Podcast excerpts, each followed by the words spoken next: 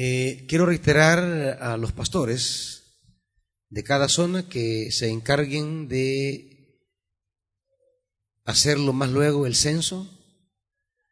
A medida vayan pasando los días, las familias que dependen de las ventas, que dependen de no de un sueldo fijo eh, del gobierno, pues es posible que vaya escaseando sus provisiones. Hay que estar pendientes. Estoy, estoy encargando eh,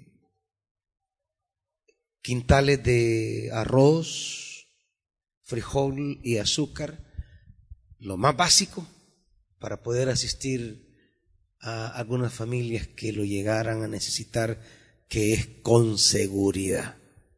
¿Verdad? Betania trabaja en las zonas más de mayor limitación económica y esto va a ocurrir y queremos estar preparados. Preparados con un panorama claro de las, de, las familias que, que vamos a cubrir preparados con recursos para poder hacerlo y preparados para, para distribuir. Por eso estoy escribiéndole con insistencia a través de Twitter al presidente de la República que como Betania necesitamos un margen de libertad, un margen de movilidad. Tenemos el ministerio del rey te mandó a llamar, eh, gente que la normativa no aplica y que ¿Y qué se va a quedar encerrado en su casa? ¿Y cuál es su casa? La calle. ¿Verdad? Eh, eh, eh, son gente que ya está victimizada por el sistema y no las podemos revictimizar olvidándonos de ella en este paquete de medidas. La iglesia debe seguir llevando la palabra y la comida. Igualmente con los albergues, a quienes se lleva comida de manera sistemática, pues ahí va a estar esa gente. ¿Y, ¿y qué se les va a dar en estos días que, que no podemos llevarle comida porque nos está prohibido tal como está estipulada la normativa? Por eso estoy pidiendo al presidente que nos conceda, no solo a nosotros, a muchas iglesias que trabajan también con gente de la calle haciendo labor social de una o de otra manera. Así que eh, tenemos el desafío por delante y, y queremos seguir sirviendo. Mantengamos firme la oración y el espíritu de servicio.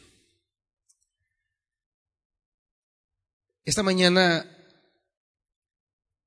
sé que a veces estamos necesitados de palabra de ánimo, de fe y de consuelo. Y de hecho así fue el día jueves. Pero estas circunstancias no solamente no solamente se han dado para que tengamos fe, también es para que reflexionemos. Una una crisis como esta que ha paralizado el mundo, también requiere que reflexionemos, que meditemos sobre nuestros caminos. La sociedad, el mundo, el sistema tiene que, reflexionar. Y creo que la pregunta más importante que en un contexto como este debemos hacernos es, ¿cuáles son las cosas importantes de la vida? Cuáles son aquellas cosas que, que merece que, que hayamos entrado a esta historia y las hayamos cultivado, desarrollado, vivido como nuestras. Cosas que no se va a llevar el coronavirus. Cosas que no se va a llevar ninguna tragedia, ninguna calamidad, ninguna peste, ninguna pandemia. ¿Qué cosas en la vida son de tal trascendencia que una crisis como esta no las echa a perder. Porque me parece, me parece que el sistema como está diseñado nos ha hecho concentrarnos en cosas que al final no son valiosas, que al final no son la vida, que al final no son trascendentales. ¿De qué sirve tener un rancho al que no puede ir? ¿De qué sirve tener una camioneta de lujo que no puede usar? ¿De qué sirve ostentar con lo último de la tecnología que no lo puede librar de esta crisis? ¿De qué sirve acumular tantas cosas materiales que a veces no nos van a resolver la vida en este momento. Gente, Lombardía, que es la parte norte de Italia, es la parte más rica de Italia. Es la parte, es la parte de mayor dinero. Es una población exclusiva ¿Pudo el dinero librarle de esto? ¿Pudo el dinero salvarle de esto? Esas mansiones, ¿de quién serán? El dinero guardado en los bancos, ¿a qué manos irán a parar?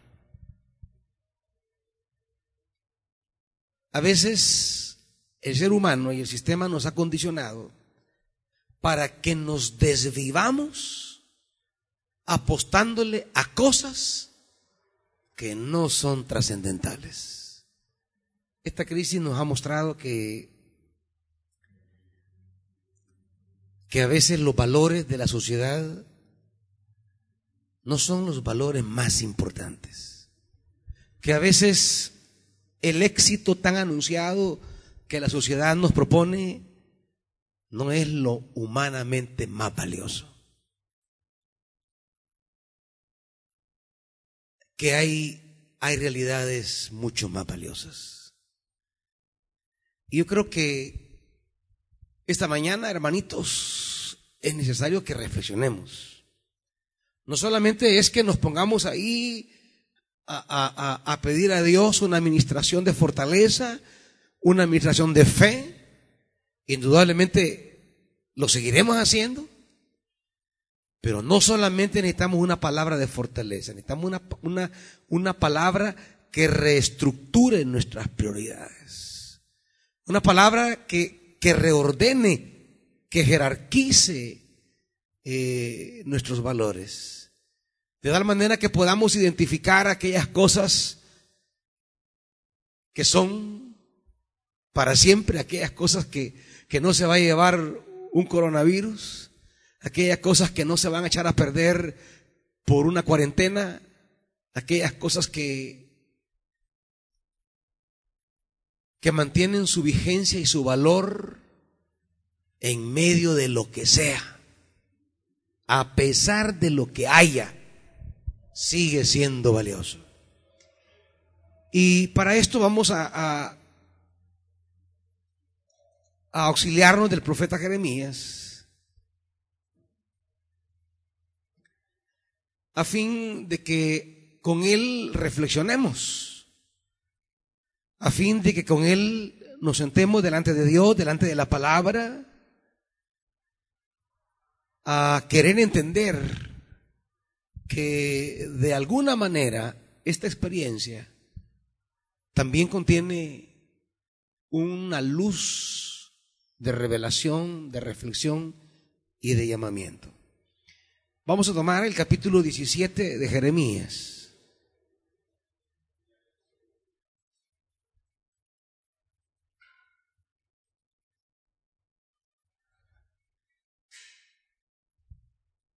Y leeremos del versículo 13 en adelante. Jeremías 17 del 13 en adelante. Dice la palabra de Dios, Señor, tú eres la esperanza de Israel todo el que te abandona quedará avergonzado. El que se aparta de ti quedará como algo escrito en el polvo. Porque abandonó al Señor al manantial de aguas vivas. Sáname, Señor, y seré sanado. Sálvame y seré salvado, porque tú eres mi esperanza. Mi alabanza, perdón. No falta quien me pregunte, ¿dónde está la palabra del Señor? Que se haga realidad. Pero yo no me he apresurado a abandonarte y dejar de ser tu pastor. Ni he deseado que venga el día de la calamidad. Tú bien sabes lo que he dicho, pues lo dije en tu presencia. No seas para mí un motivo de terror. Tú eres mi refugio en tiempos de calamidad. Padre, nos unimos en esta súplica de Jeremías hacia ti. Tú eres nuestra esperanza. Tú eres nuestro refugio.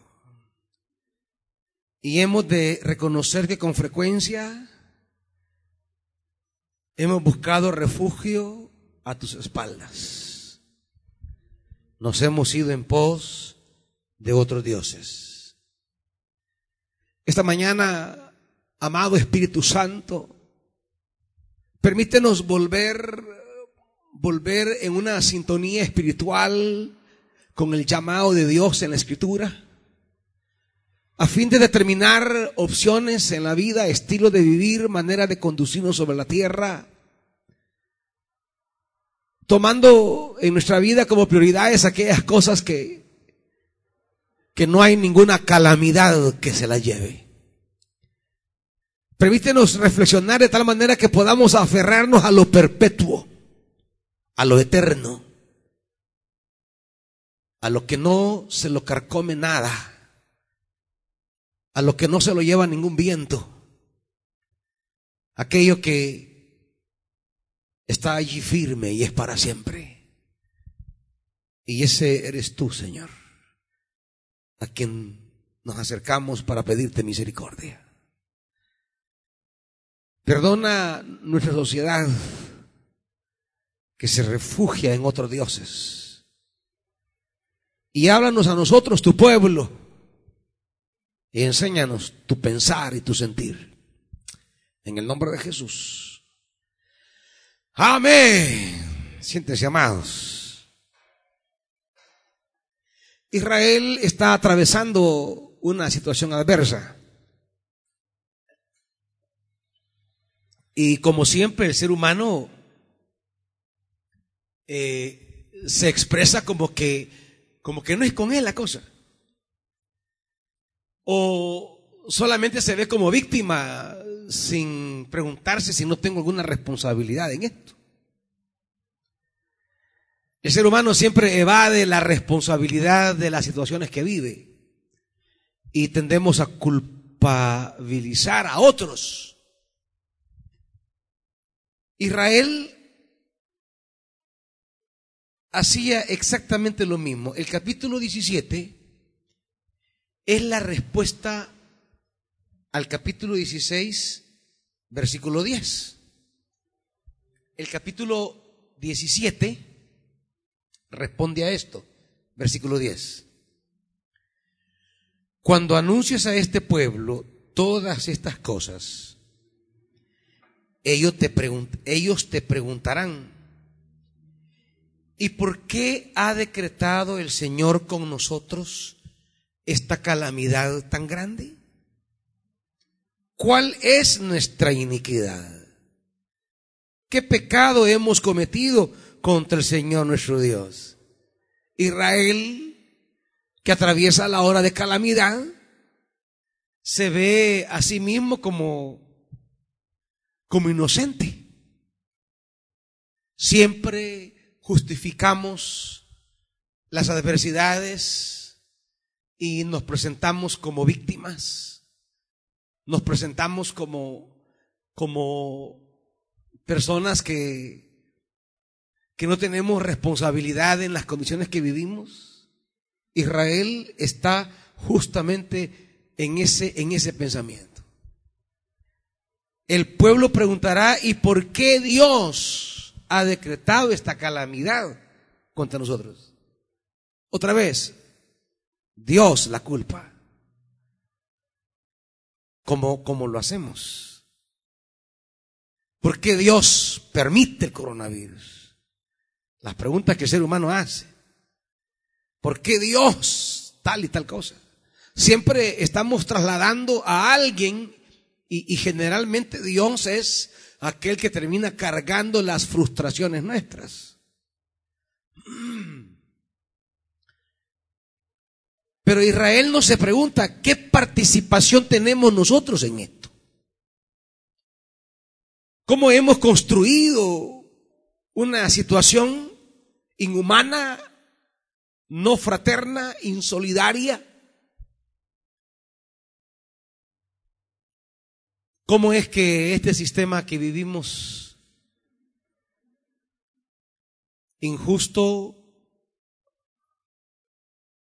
empobrecedor, decimos nosotros, es que ellos, es que ellos, y nosotros, a veces nosotros somos el ellos de otros que están más abajo. A veces nosotros somos, así como hablamos de esos que están arriba y que manejan esto y que promueven esto y que y que acumulan esto y que son ávidos de esto, a veces nosotros somos el reflejo de ellos también. Ayer yo recomendaba una película que quienes tienen posibilidad de verla, búsquenla, se llama El Hoyo. Es una película que nos hace reflexionar. Hay literalmente un, un hoyo de 200, no, 333 pisos. 333 pisos. Y en cada piso hay dos personas. Y una vez al día, comenzando con el piso número uno, ponen un banquete, pero un banquete de lujo. Y la comida irá bajando y estará unos minutos, dos, tres minutos en cada piso. Pero resulta que está diseñado para que la cantidad de comida que está en esa mesa, que desciende y asciende, que la cantidad de comida que está ahí alcance para los 333 pisos. Pero resulta que ya cuando va llegando al piso 70, son unas cuantas obras. Y cuando llega al piso 100, 120, no hay nada. Significa que más de la mitad de personas que están allí no van a comer. Y claro, están allí por un periodo largo, pero están en cada piso durante un mes. Quiere decir que un mes pueden estar en el piso 2, otro mes en el piso 30, otro mes en el 200, otro mes en el, en el 250. Y entonces surge la naturaleza humana. Surge el ser humano cuando está en el piso 150 sabe que no le llegó nada. Y cuando el siguiente mes está en el piso número 5, dice, hoy me la voy a desquitar y hoy me la van a pagar. Y entonces cuando llega la comida a ese piso, parecen animales devorando, animales salvajes devorando a lo, a lo, a lo, a lo cavernícola. Y así se comportan todos. Nadie genera conciencia de decir, aquí hay comida para todos. Agarremos solamente un poquito lo necesario para vivir el día, porque deben comer los que están más abajo. Esa idea, los que están arriba, los que están abajo. Y los que están arriba jamás piensan en los que están abajo. Y ese es el sistema que vivimos. Ese es el sistema que está estructurado, pero no solamente a nivel macrosistema, también a nivel microsistema. Juzgamos a los avariciosos millonarios que rigen la economía mundial, pero eso mismo hacemos usted y yo en una crisis como esta. Si no miren cuánta gente de forma ridícula antes que se anunciaran cosas, iban con todas las carretillas llenas para comenzar. ¿Para qué querían tanto papel higiénico? Ahora no han ustedes ahí, hermanito, o los que me están oyendo.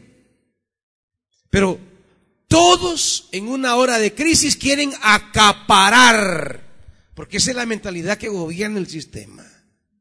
Acaparar. Nadie piensa, dejaré esto para que le alcance a los demás. No. Tienen que ponerse normativas sociales de vender uno, dos o máximo tres de un producto. ¿Por qué? Porque no existe la iniciativa, el concepto me gustó mucho de la película, la solidaridad eh, espontánea la solidaridad espontánea. Que no me tienen que obligar, no me tienen que decir. No tengo ni siquiera que, que reflexionarlo ni pensarlo. Debe surgir de manera espontánea, natural, pronta. No existe eso. La solidaridad espontánea. ¿Y qué es la solidaridad espontánea? sentirme responsable por los que están abajo, por aquellos menos favorecidos, por aquellos que están en desventaja, sentirme responsable y por tanto comer el poquito del día y que la mesa siga bajando para que le llegue hasta el último su ración. Eso no es lo que hacemos. Si llega unas donaciones a la colonia, todos salen de manera ávida, avariciosa, a querer acaparar y hasta, hasta hacen cola dos o tres veces o se las ingenian para que otro de la familia se meta de modo de acaparar lo máximo. No son solo los millonarios. También nosotros somos así. También los que no somos millonarios, que vamos viviendo el día a día, también los pobres. ¿Por qué? Porque el sistema nos ha metido una manera de ser, de pensar, de valorar a los demás. Estas cosas. En momentos como estos, hay que, hay que reflexionar de cómo la crisis nos desnuda, nos descubre, revela revela nuestro corazón. Revela a veces que nuestra pobreza no solamente es material, que nuestra pobreza también a veces es de valores. Israel no se pregunta, ¿y, cuál es mi culpa en todo esto? ¿No? ¿Por qué, Dios? ¿Por qué? Ese es el grito que hacemos. El grito acusador. El grito frustrante. Pero no hay un grito de mea culpa. un grito como el salmista. En el Salmo 51, ese salmo de confesión, de reconocer que las cosas salieron así por nosotros. ¿Cuál es nuestro pecado? ¿Qué es lo que hemos cometido? ¿Cuál es? Pidiéndole a Dios cuentas. Entonces Dios les va a responder. Y el capítulo 17 es la respuesta de Dios a eso. Por eso dice capítulo 17, versículo 1. El pecado de Judá está escrito con cincel de hierro. Grabado está con punta de diamante sobre la tabla de su corazón y sobre los cuernos de sus altares. Lo que debió haber estado allí en sus corazones, que eran las instrucciones de Dios, la palabra, todo ese esa visión de Dios de un nuevo Israel, Éxodo, Levítico, Número, Deuteronomio, la Torá, toda esa visión, el sueño de Dios que tenía que estar grabado en el corazón, que tenía que estar muy adentro de Israel, en lugar de en lugar de que el sueño de Dios y las palabras de Dios estuvieran grabadas en el corazón, lo que tiene Israel grabado es su pecado. Ahora, ¿qué pecado? ¿Cuál es el pecado de Israel? ¿En qué Israel ha fallado? Y Dios le va a decir a Israel que ellos cometieron el grave error, ya se lo había anticipado en el 2.13. Acompáñenme. En el capítulo 2, versículo 13.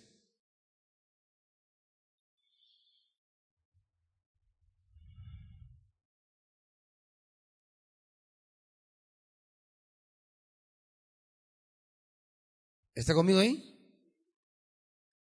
Dos son los pecados que ha cometido mi pueblo. Me han abandonado a mí fuente de agua viva y han cavado sus propias cisternas rotas que no retienen agua. ¿Acaso es Israel un esclavo? ¿Nació en la esclavitud? ¿Por qué entonces lo saquean? Los leones rugieron contra él, lanzaron fuertes gruñidos, dejaron desolado su país. Sus ciudades fueron incendiadas y ya nadie las habita. Pueblo fantasma. Para colmo de males, los de Memphis y los de Tafnes te raparon la cabeza, símbolo de tremenda humillación en aquel contexto. ¿No te ha pasado todo esto por haber abandonado al Señor tu Dios mientras Él te guiaba por el camino? Y ahora ¿Qué sacas con ir a Egipto a beber agua del Nilo? ¿Qué sacas con ir a Asiria a beber agua del Éufrates? Tu maldad te castigará, tu infidelidad te recriminará. Ponte a pensar cuán malo y amargo es abandonar al Señor tu Dios y no sentir temor de mí, afirma el Señor Todopoderoso. Y nos preguntamos en qué consistió que Israel abandonara a Dios. ¿En qué consistió que se fuera en pos de cisternas?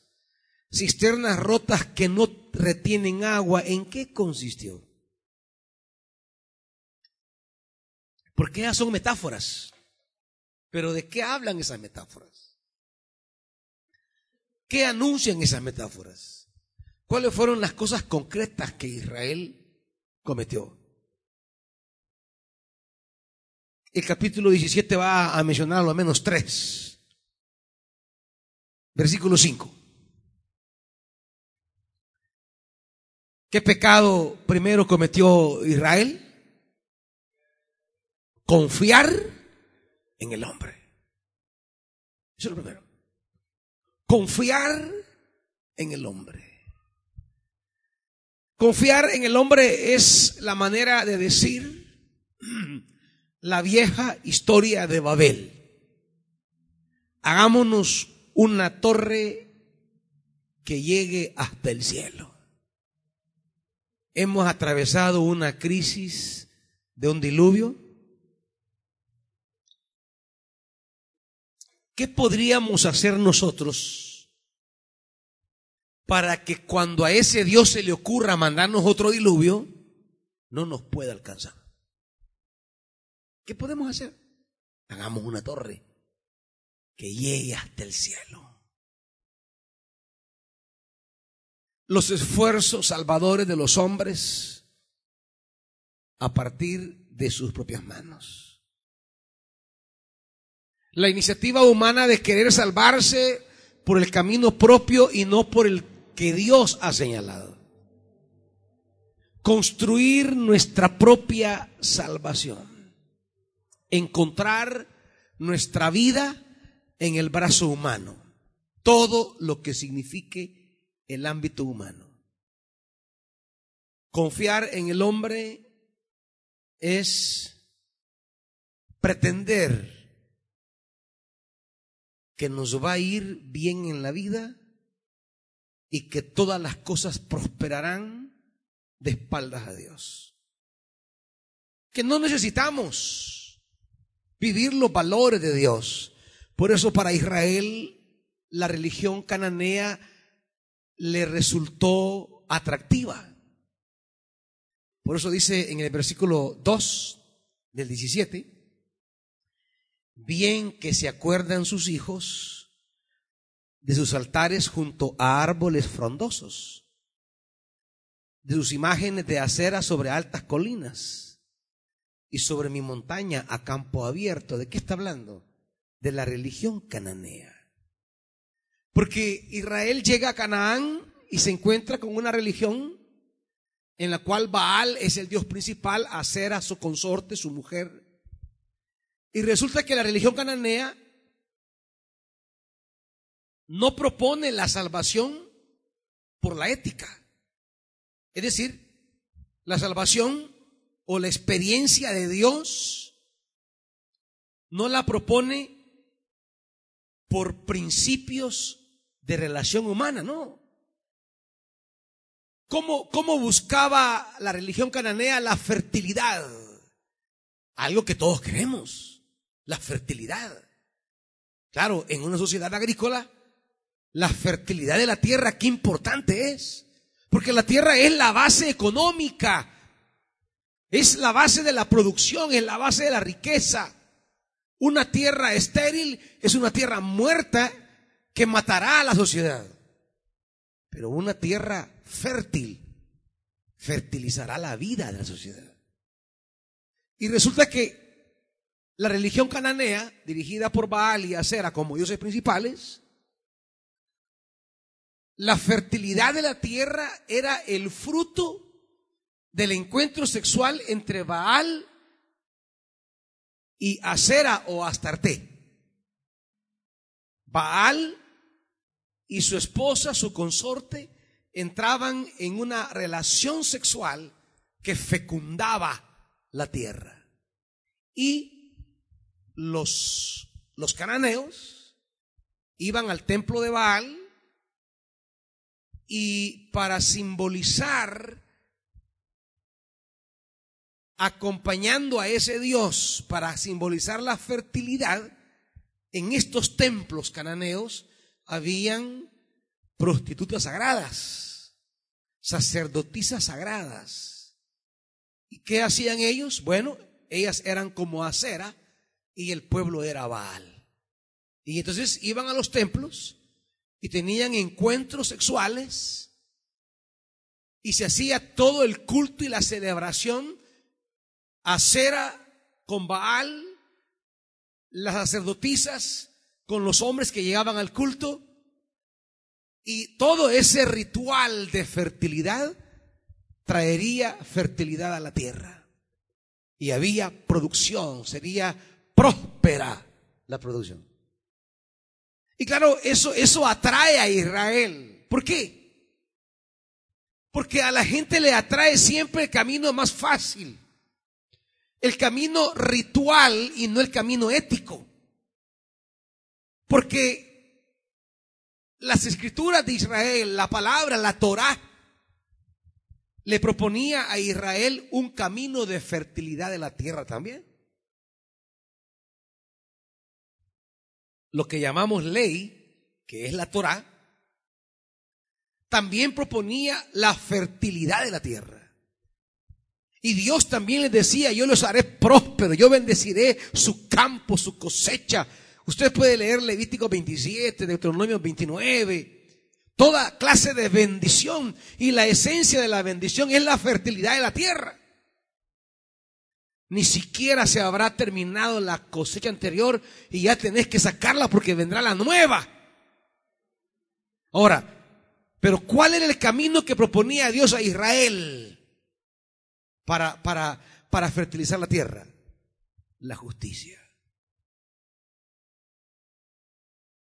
La solidaridad pensar en los vulnerables. La tierra sería bendecida si Israel la fertiliza con la normativa ética que Dios le pedía respecto a su prójimo. No es la liturgia, es la ética. Cuando recojas tu cosecha, no pepenes. Lo que se cayó, no lo recojas, déjalo. Y como siempre hay semillas que no están maduras, déjalas. No vuelvas por ellas. Solo tu cosecha. Porque todo eso es para los pobres. Que ellos vayan a recoger. Ellos vayan a pepenar. ¿Se acuerdan cuando cortábamos café, verdad? Pasaba, pasaba la cosecha y la pepena. La cosecha era el grueso, usted va con su canasto y va ras, ras, solamente los rojitos. Hay muchos que estarán verdes o medio, eso lo deja, porque después viene la pepena. Y la pepena es ir a recoger eh, las, las, pocas semillas que quedaron prendidas en el, en el palo.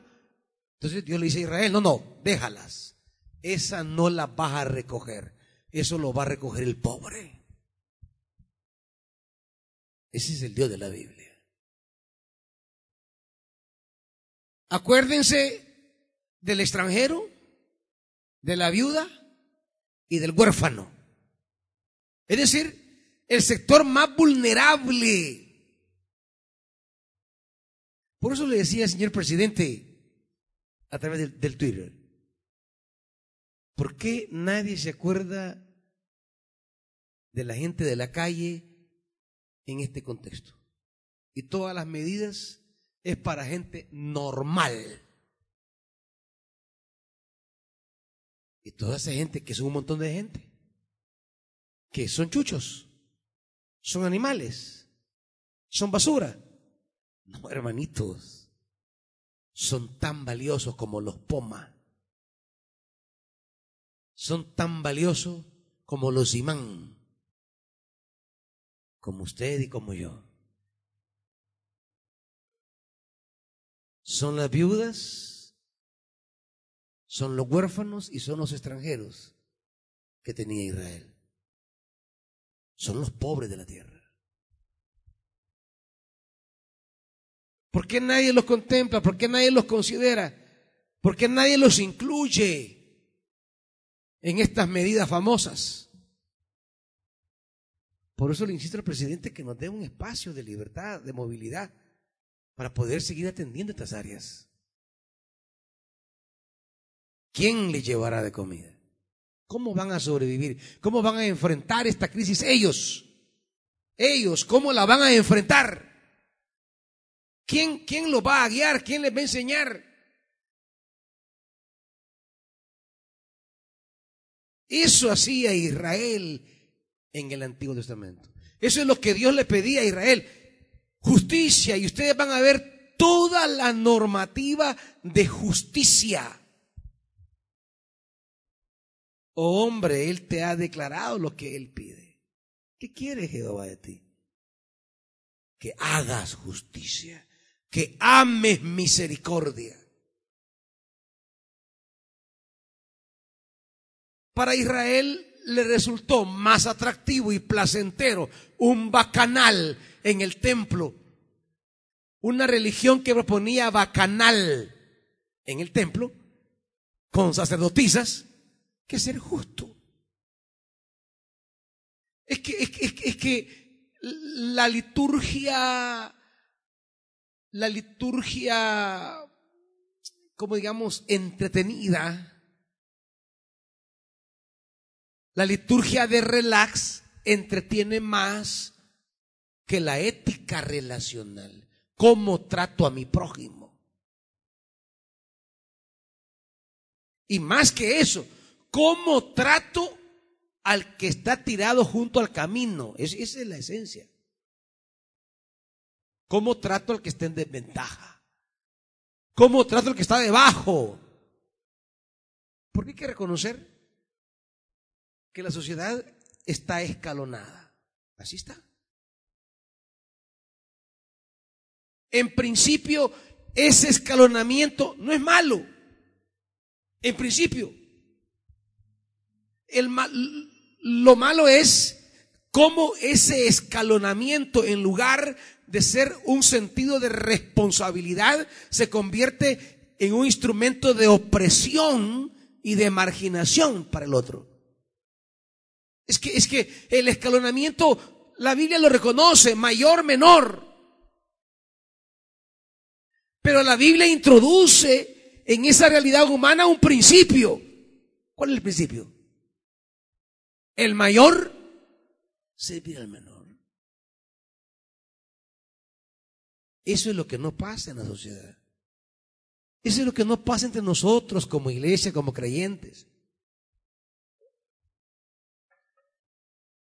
Los servidores más antiguos nos creemos mejores que los nuevos. Los servidores que tenemos más experiencia, tratamos de ignorante a los nuevos. Es decir, la mentalidad de opresión y de exclusión se mantiene. Solo que entre nosotros a niveles, eh, eh, eh, a niveles cristianos, pero nos estamos por tanto igual, igual que los poderosos de la tierra, como le llamó Jesús en Marcos. Ustedes saben, dijo Jesús, que los grandes de la tierra oprimen a los demás. Mas entre vosotros no va a ser así. Y Jesús no elimina la categoría mayor-menor, la mantiene. Y habrá mayor y menor. Lo que necesita esta estructura mayor-menor es el Evangelio y el Evangelio es la inversión de la mentalidad que gobierna el mundo. En el mundo el mayor oprime al menor, el Evangelio dice el mayor sirva al menor. O sea, el poderoso, el que tiene, el grande, todo lo que ha recibido es para que sirva a los demás. El de arriba debe garantizar que la comida llegue hasta el último pero no hace eso. Si no lo hacemos nosotros aquí. No es solamente de buscar ayuda divina, hermanos, es de comprometernos a una vida que agrade a Dios. Si le queremos pedir a Dios, Dios ten misericordia, Dios auxílianos, Dios sánanos. Pues sí, pero ¿para qué? Para seguir reproduciendo ese modelo antisolidario, antifraterno, opresor, excluyente, aún entre nosotros mismos? ¿Para qué le pedimos a Dios que preserve un mundo que seguirá igual o peor? Si le pedimos que tenga misericordia, es porque hemos reconocido que necesitamos mejorar y que vamos a cambiar. Y entonces le decimos, Dios, ten misericordia. Pero porque vamos a cambiar mentalidades y decir, vamos a caminar en la lógica de Dios. Vamos a caminar en la, en, la mentalidad de Dios. Vamos a dejar sola, vamos a dejar esta cosa. Por eso dice, por eso dice eh, eh, Amós. No es que Dios esté en contra del culto. El asunto es que cuando el culto deja de ser invitación al modelo de Dios, impulso a la ética que Dios propone, entonces el culto deja de ser instrumento divino y se vuelve instrumento para tapar lo que estamos haciendo. Por eso dice capítulo 5 de Amós,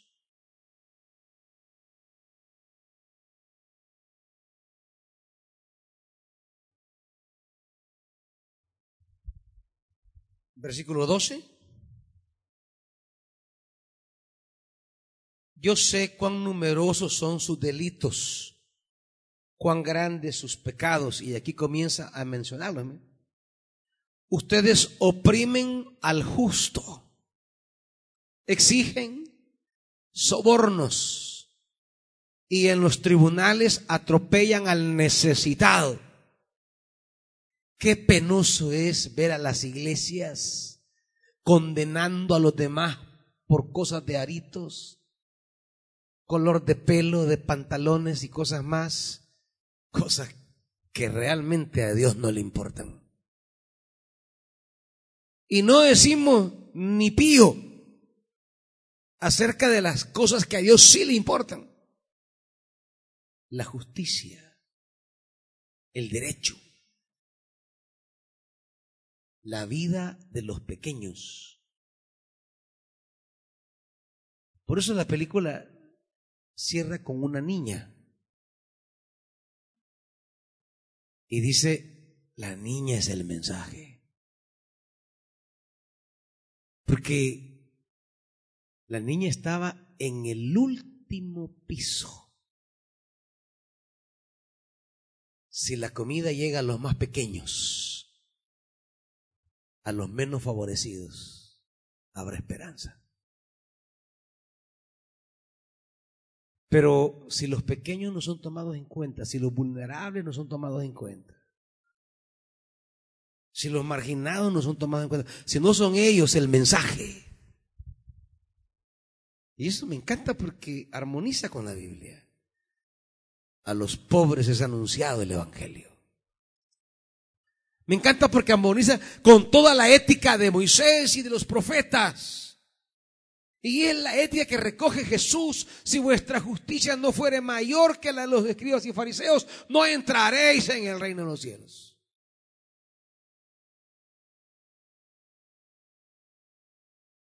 Cuando Pedro y Pablo se reúnen para integrar llamados, vocaciones y agendas, le dicen a Pablo, excelente Pablo, reconocemos tu llamado, tu vocación. Pero una cosa, acuérdate de los pobres, sirve a los pobres. Lo cual, dice Pablo, hemos venido procurando con mucha seriedad. No importa si la agenda es hacia la circuncisión o a la incircuncisión. No importa si es hacia Israel o a los gentiles. No importa.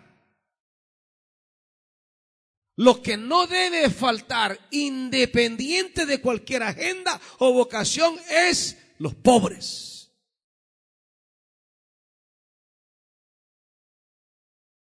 Está en Gálatas.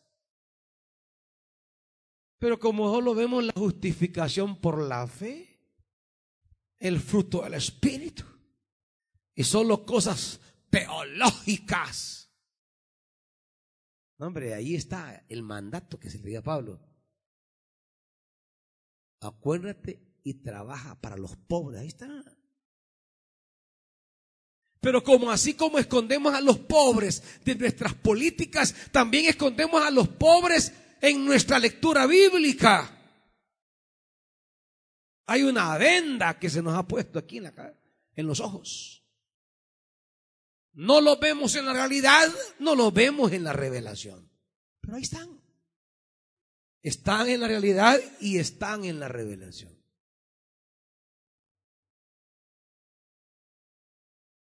Y eso cuesta tanto. Israel confió en el hombre. ¿Qué significa en este contexto? Pues Israel confió en una religión creada por el hombre, que no le exigía ninguna realidad ética, que no le planteaba ninguna exigencia de solidaridad, que no le, que no le obligaba a renunciar a, a posesiones. Vea toda la legislación.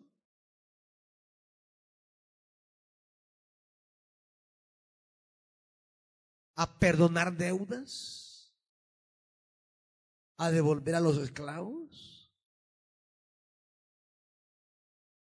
a pagar al jornalero prontamente su salario. Vea, todas las normas socioeconómicas que hay en la Torah. Véalas. Ahí están. Y eso fecunda la tierra. Eso fecunda la tierra. Queremos bendición para esta nación, queremos bendición para nuestras familias. Sigamos entonces el camino del Evangelio, no el camino del sistema. Reestructuremos nuestra manera de pensar, reordenemos nuestras jerarquías, revaloremos las prioridades. Porque en la cotidianidad, en el trabajo, en la universidad, en la casa y en todos ámbitos, vamos siendo pequeños opresores sobre otros. Ahí puede estar usted, que tiene dos bajo su cargo en, una oficinita, en lo que sea, y se comporta como opresor para esos dos.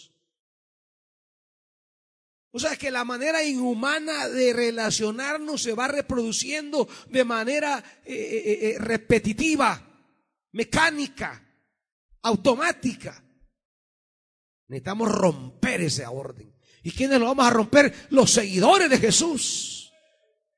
Eso es lo que nos llamó Jesús. Es lo que Pablo nos dijo en Romanos. No os amoldéis No reproduzcáis la mentalidad del mundo. No es solo de venir a pedir misericordia, hermanito, también es de replantear nuestra existencia sobre la tierra. También es de replantear la manera en que tratamos a los demás, en que pensamos en los demás, en que nos solidarizamos con los demás. Y ahí Dios hará próspera la morada de su justicia, dice la Biblia. Dios va a prosperar tu morada si tu morada es morada de justicia. Dios la hará próspera. Pero claro, es más fácil todas esas propuestas de decretos apostólicos. Es más fácil eh, decir, eh, apóstol, déme una palabra y yo me voy a aferrar a eso. No, hombre, aquí está la palabra, aférrese. Y esa palabra significa, hermano, justicia, solidaridad, perdón, reconciliación, amor, todo lo que está en la Biblia. Hágalo y será prosperado. Porque un profeta verdadero no está para inventar caminos alternos a la escritura. El profeta está para recordar, remarcar, animar, fortalecer y conducirnos a entender que nuestra prosperidad está en seguir la palabra que Dios ha revelado en Jesús. No a crear mecanismos litúrgicos para sustituir esa palabra. No para andar inventando nuevos gestos simbólicos, actos simbólicos o actos proféticos y que en el simple acto profético ya está como que fuera una mantra, una fórmula mágica o como que fuera una, una, un hechizo. No, hermanitos. Nuestra fecundidad viene de llevar la vida como la plantearon los profetas y sobre todo el profeta Jesús de Nazaret, en quien Dios se nos dio a conocer, en quien Dios se nos reveló. Y él dijo, no hay más que esto, ponga su vida por otro. No más. Pablo dirá, contra tales cosas no hay ley.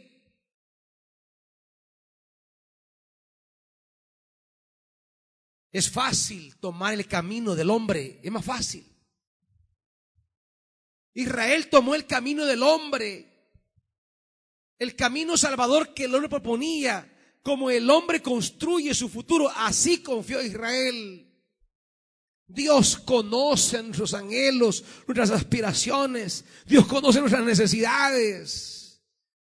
Por eso nos ha mandado una palabra para ser bendecidos y prosperados. Pero esa palabra no tiene nada que ver con liturgias vacías, huecas, obsoletas. Con mantras mágicos. Esa palabra tiene que ver con justicia. Si eres más que otro, eres responsable de ese entonces. Si estás arriba de alguien, eres responsable de él entonces. El evangelio que dices creer te hace responsable del que está en una posición inferior a ti, del que está en una situación de desventaja frente a ti. Tú puedes decir, yo estoy, pero mal. Bueno, habrá alguien que estará malísimo. Y habrá alguien que estará pésimo. Siempre habrá alguien que no tiene lo que tú tienes. Siempre habrá alguien que estará en una necesidad peor que la tuya. Siempre habrá alguien a quien puedas servir y del cual te puedas hacer cargo. Eso es solidaridad. Hacerme cargo de los que están abajo de mí. Justicia. Ayudar a las víctimas. Dignificar a los desventajados. Esa es la justicia. Pero es más fácil el camino del hombre, ¿verdad? Es más fácil el camino que propone el hombre.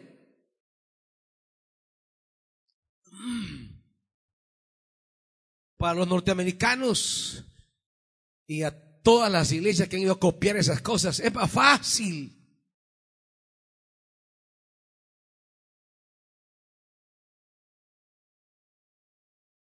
Hacer un decreto. Es más fácil pactar que asumir la ética del Evangelio. Es más fácil la orgía materialista del Evangelio de la prosperidad que las exigencias éticas que el Evangelio me reclama frente al que está tirado junto al camino. Es más fácil. La nueva religión de Baal y Astarte ha sustituido al Evangelio de Jesús. Y se predica en muchos púlpitos como que fuera Evangelio o como que fuera Biblia. Y solo es Baal disfrazado. Bueno, ya lo dice Pablo, que no nos extrañe, porque aún Satanás se viste como ángel de luz. Y no nos extrañe que sus servidores lo hagan también, dice Pablo. Lo que nos extraña es que nosotros no tengamos el discernimiento. Porque vamos ávidos solo de tener, tener, tener, tener, tener y tener. Porque vamos en pos de la fiebre de pertenencia y de tenencia que nos ha metido el sistema.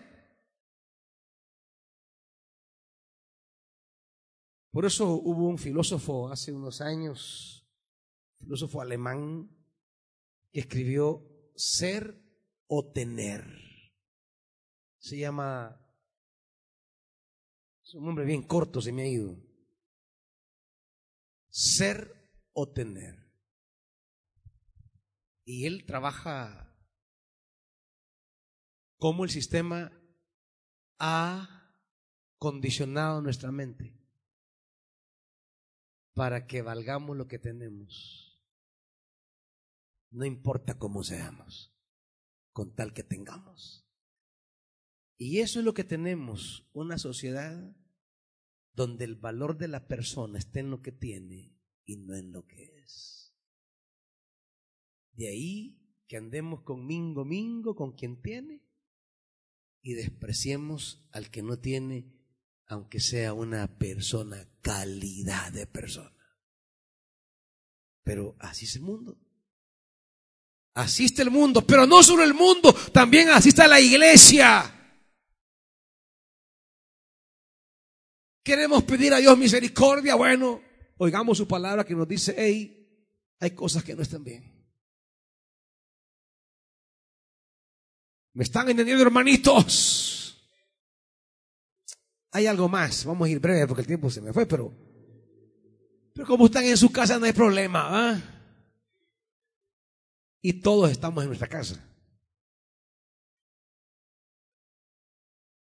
Versículo 9.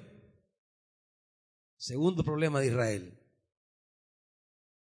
Nada hay tan engañoso como el corazón. No tiene remedio. Yo, el Señor, sondeo el corazón, examino los pensamientos para darle a cada uno según sus acciones y según el fruto de qué? De sus obras. El corazón. Otro problema de Israel, el corazón.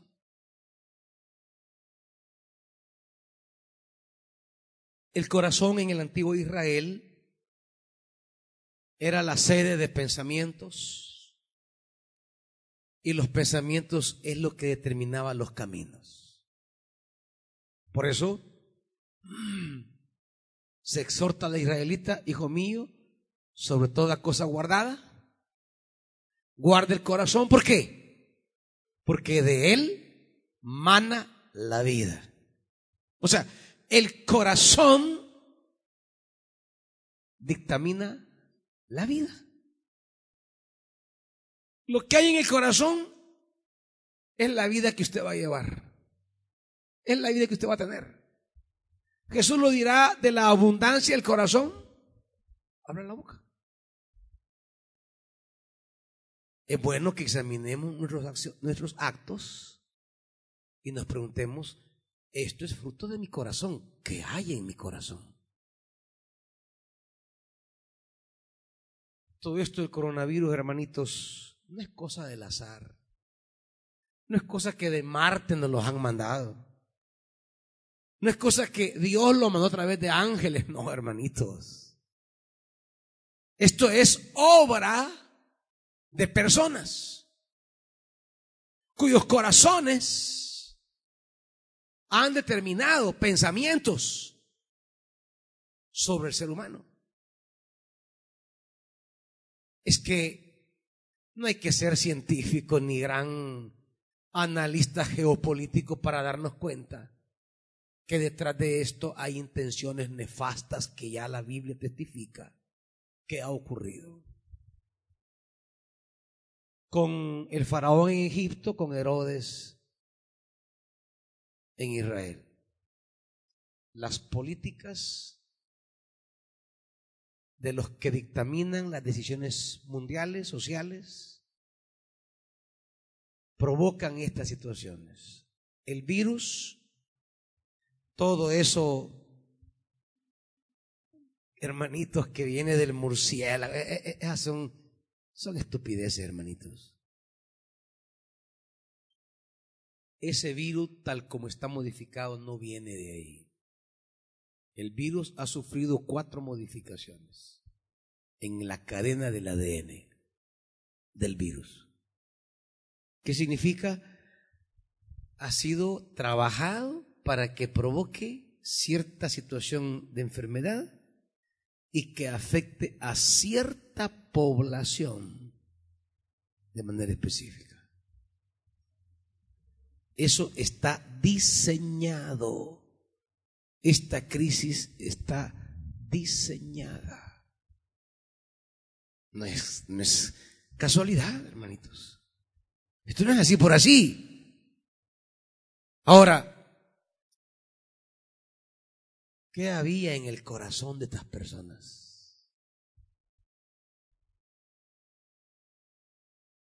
¿Qué hay en nuestros corazones?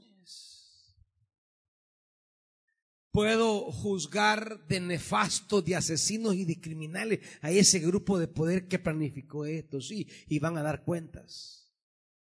Pero no solamente es cosa de ellos, hermanitos. Muchos actos entre nosotros son el resultado de lo que hay en el corazón. Mucho daño que hacemos a los demás. Lo que hay en el corazón cuántas respuestas de, de ofensa, de daño, de hacer mal, hacer mal. La lengua cuánto mal hace en la vida de los hermanos. Pero ¿qué hay en el corazón? A veces nosotros confiamos en nosotros mismos. Por eso el, proverbio dice, no te apoyes en tu propia prudencia. A veces nosotros no tomamos decisiones sobre la palabra, sino sobre lo que yo creo, lo que yo quiero y lo que me importa. Ahí andan muchos evangélicos, ay que la Biblia es la máxima autoridad, ay que la santa palabra, pero la palabra no define su vida, sus deseos definen su vida, sus pensamientos definen su vida, lo que les importa define su vida, no la palabra. Ahí andan defendiendo la Biblia, la Biblia no necesita que nadie la defienda. La Biblia urge que la ponga por práctica y que no se apoye en su corazón. ¿Cuántas locuras son fruto del corazón? ¿Cuántas tragedias son fruto del corazón? Porque no somos guiados por la palabra sino por nuestros pensamientos, más nada. ¿A dónde nos va a conseguir, no, nos, nos conducirá nuestros pensamientos? Pues a fracasos humanos. Porque lo divino es lo que nos eleva. Por eso dice anteriormente, en el 7, bendito el hombre que confía en el Señor y pone su confianza en Él. Claro, esto es porque tomamos la palabra y confiamos en la palabra. Eso lo dirá Salmo 1. Por eso el fruto es igual que el Salmo 1. 8. Será como un árbol plantado junto al agua que extiende sus raíces hacia la corriente, no teme que llegue el calor y sus hojas siempre están verdes. En época de sequía no se angustia y nunca deja de dar fruto. Esto es prácticamente el Salmo 1. Confiar en el Señor es tomar la palabra como base de vida. Confiar en el Señor es que la palabra me dirija, no mi corazón. ¿Cuántas locuras hemos hecho con el corazón? Es tiempo de volver a la palabra, iglesia. ¿Acaso no hemos dejado la palabra por tradiciones humanas? No hemos dejado la palabra por costumbres. No hemos dejado la palabra por tanta doctrina. No hemos dejado la palabra por tanta rivalidad doctrinal. Vayamos a la palabra. Este es un tiempo de volver a la palabra. Usted que siempre ha dicho es que, ay, viera que yo no tengo tiempo. Vaya, hoy Dios le manda tiempo para que entienda. Hermana, va a ir al culto. No tengo tiempo. ¿ves? Hermana, ha leído la palabra. Ay, no tengo tiempo. ¿Y se ha preguntado cómo ha vivido tantos meses sin la palabra? ¿Qué decisiones ha tomado sin decisión de la palabra? O sea que usted ha estado viviendo sin la dirección divina y quiere que le vaya bien al final. Y que todo resulte excelente. Bueno, hoy Dios le dice, no tenías tiempo para mí, ¿verdad? Bueno, hoy tienes 24 horas diarias. Que el trabajo no te dejaba, ¿verdad? Bueno, ya no tenés trabajo.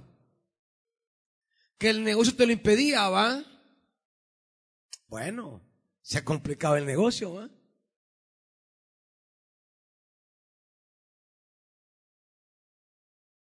¿Estás entendiendo, hermanito, hermanita?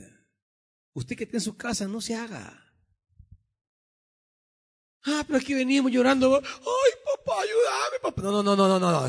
Aparte de eso, siéntese y reflexione lo que Dios quiere en su vida cambiar. Eso no debe venir chillando delante de Dios. Ay, guárdame del coronavirus, papá. Pero es que Él también te quiere guardar de tu tonta cabeza, de tu loco corazón. Y tú no has dejado porque te has desfasado de la palabra, te has desligado de la palabra. No te podrá ir bien así. Lo tercero,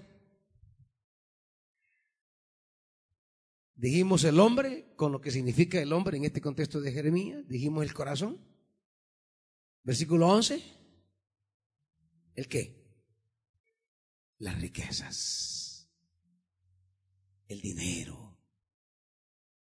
Cómo el mundo se ha convertido en algo que gira alrededor del dinero.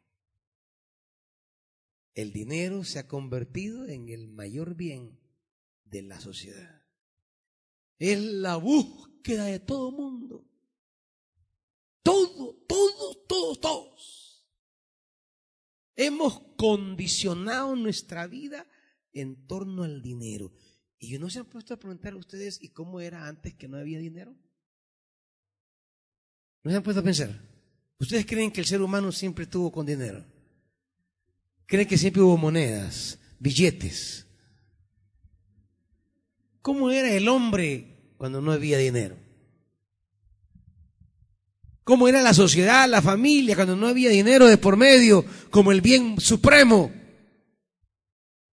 Por eso llega a decir Timoteo en la segunda carta, no, la primera carta, porque amor al dinero es la raíz de todos los males. Y eso lo estamos viendo en este momento. La presidenta del Fondo Monetario Internacional llegó a decir que la población mayor, adulta mayor, es un estorbo, es una carga. ¿Por qué? Porque en los países muy avanzados de Europa, el Estado sostiene al adulto mayor. La carga fiscal presupuestaria que el adulto mayor representaba le impedía una serie de movimientos políticos y económicos en los países para cumplir sus deudas, para potenciar el capital. Y entonces hay segmentos de la población que son un estorbo para el dinero,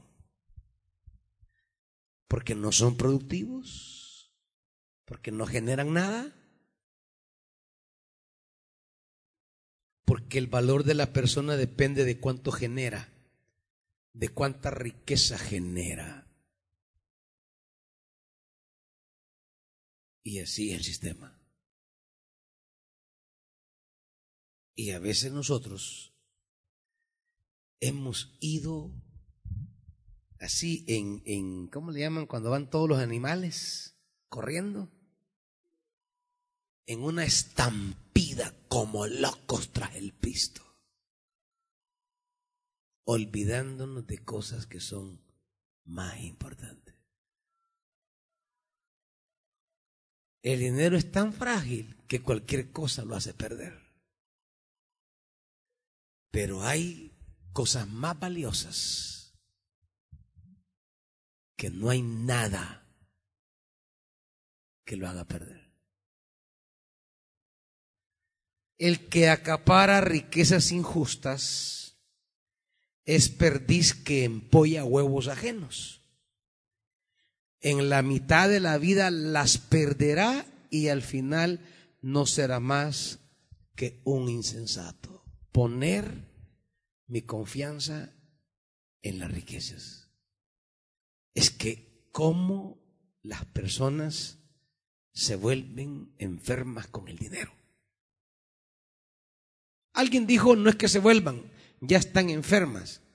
El dinero solo las pone en primera plana. Ya son enfermas, dice alguien. El pito solo los pone a la luz. Los hace visibles. Sea como sea, una cosa es cierta. El dinero enferma a mucha gente. Es difícil tener dinero y como dice Pablo, hacer como que no tengo porque esa no es la vida. Ser uno mismo, comiendo un panchuco en la calle y ser uno mismo comiendo en un restaurante exclusivo San Salvador. Y uno ser lo mismo. No cambia nada. Cuando hay, bueno, cuando no hay, bueno. Pero hay gente que si no tiene, se deprime. Se muere. Uno como viene de abajo ha aprendido a vivir todo. Ha aprendido a vivir en todas circunstancias. Así que yo cuando he tenido he comido cosas ricas, exclusivas y caras. Y cuando no he tenido, pues también he comido nada, pues. Eh, eh, no, se acuerdan ustedes cuando el almuerzo era una tortilla caliente con margarina? ¡Qué cosa más rica! Esa margarina, sobre una, verse derritiendo sobre una tortilla y salita.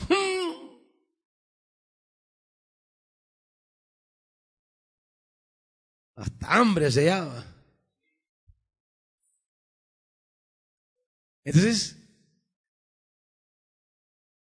pero uno debe ser el mismo.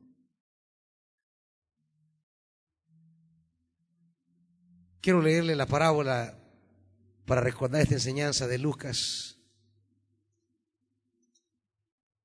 para saber de qué está hablando el Señor. Lucas 12.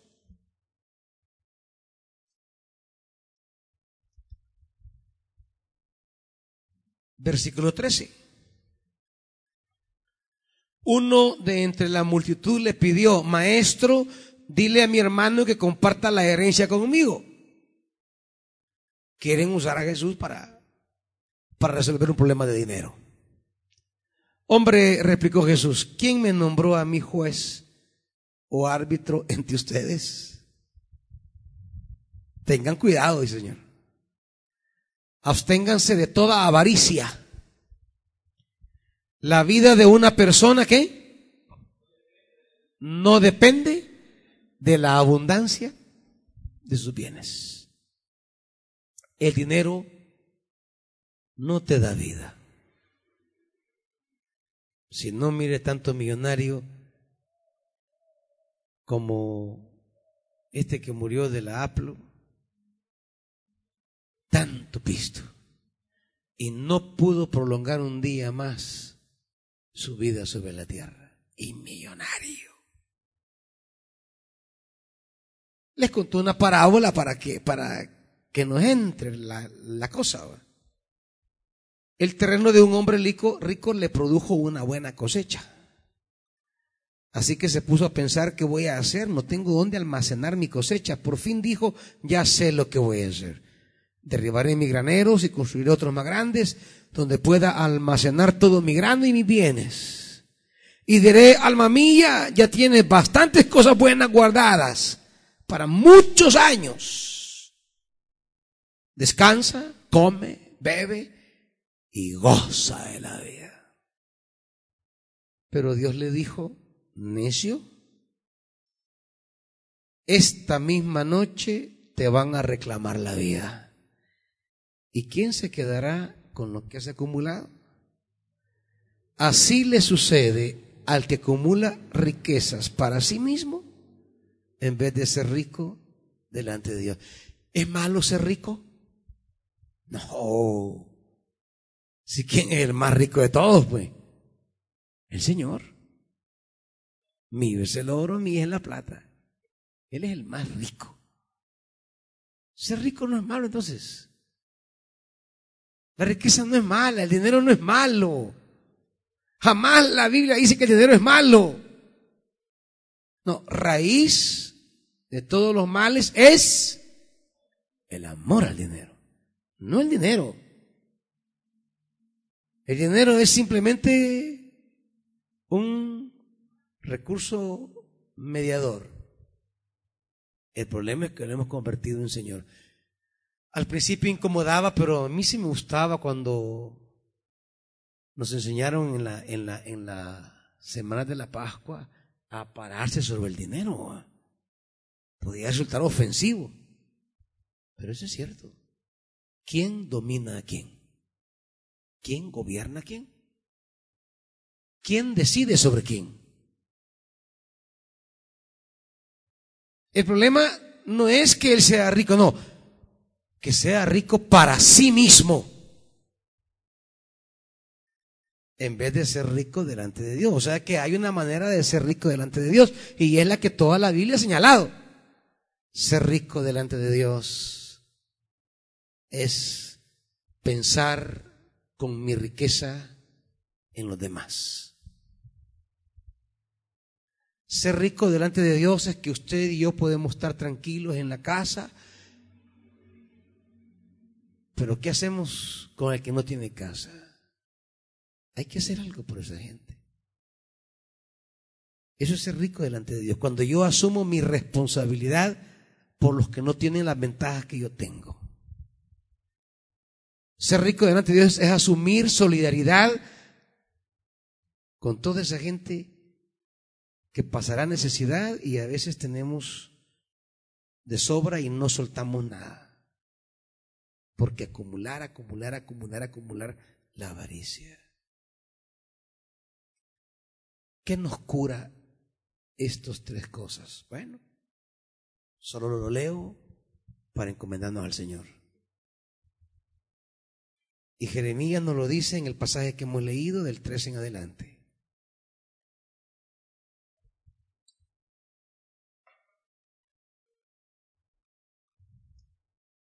Señor, tú eres la esperanza de Israel. El profeta dice, Israel confió en el hombre, confió en su corazón, confió en la riqueza, pero realmente tú eres la esperanza. Y cuando dice tú eres, significa lo que tú has dicho, lo que tú quieres, lo que tú nos has enseñado. No solamente es Dios así en el aire, no, no, es Dios y lo que Él nos ha dicho que quiere. Es como el profeta, pues, ¿con qué me presentaré al Señor?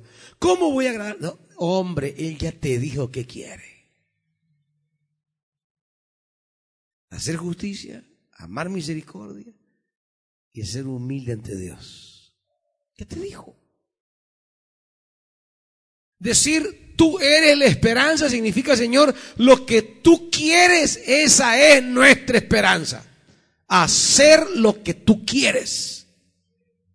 Eso es fertilidad para nuestra tierra.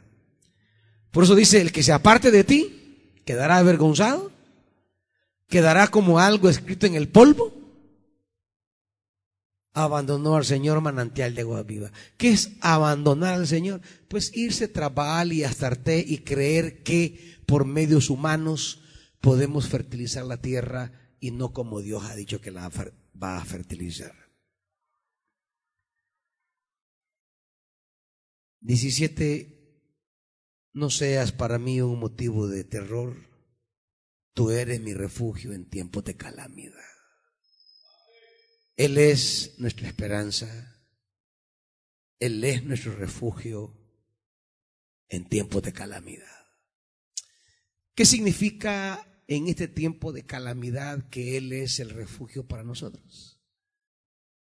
Decirle, Señor, yo me vuelvo a ti. ¿Y qué significa volverme a ti? Quiero vivir y hacer lo que tú quieres. Quiero fertilizar mi tierra haciendo lo que tú me has pedido. ¿Y qué me has pedido? Hacer justicia, misericordia y ser humilde. ¿Qué me has pedido? Velar por el que está abajo de mí. ¿Qué me has pedido? Solidario con los que no son tomados en cuenta para nada. ¿Qué me has pedido? Ser con mi hermano. ¿Qué me has pedido? Recoger al que está junto al camino. ¿Qué me has pedido? Que tenga un corazón limpio. Que deje de acumular rencores, odios y amarguras. ¿Qué me has pedido? Que ese tipo de cosas como rivalidades, celos y amargura no definan mi corazón. Que mi corazón sea limpio en el trato de los demás. ¿Qué me has pedido? Seguir a Jesús en lo que Jesús hizo. Eso es hallar refugio en Él. Eso es venir y decirle, Señor, en eso está mi refugio, yo lo voy a vivir, ahí me voy a esconder. No por harto mágico, no, por poner por práctica las cosas. Vamos a orar al Señor, ahí donde están. Y los que están aquí, pues pónganse de pie y oramos. Padre, en esta calamidad que vivimos, podemos descubrir, discernir que tenemos participación en la crisis. Porque esta crisis es fruto de gente insolidaria. Si la gente que provocó esta crisis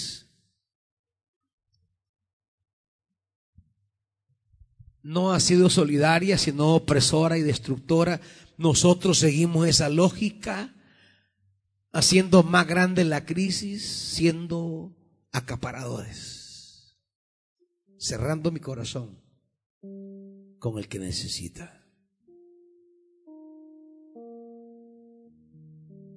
Padre, no solamente venimos para decirte que tengas misericordia y detengas esta pandemia.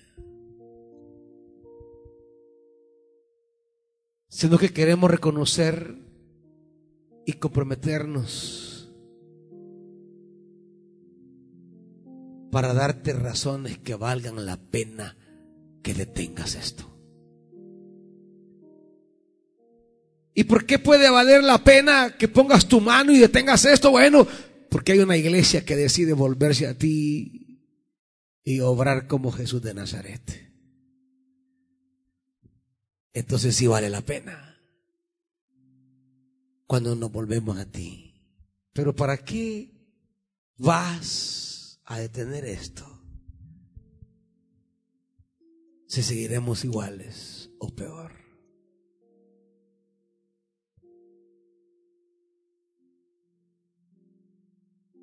Hay que tomar decisiones, hermanitos hermanitas.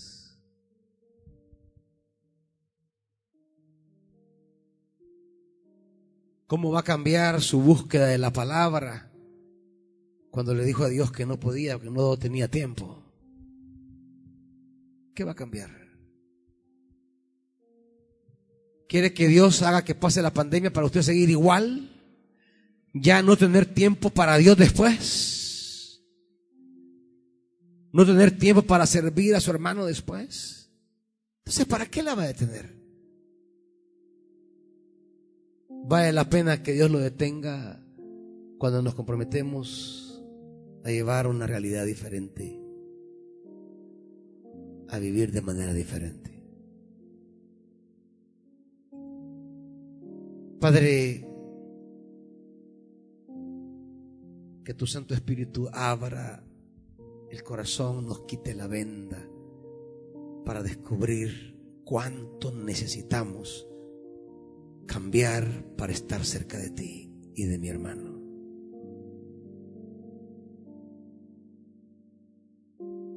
No queremos una religión que nos exima de las responsabilidades éticas del Evangelio.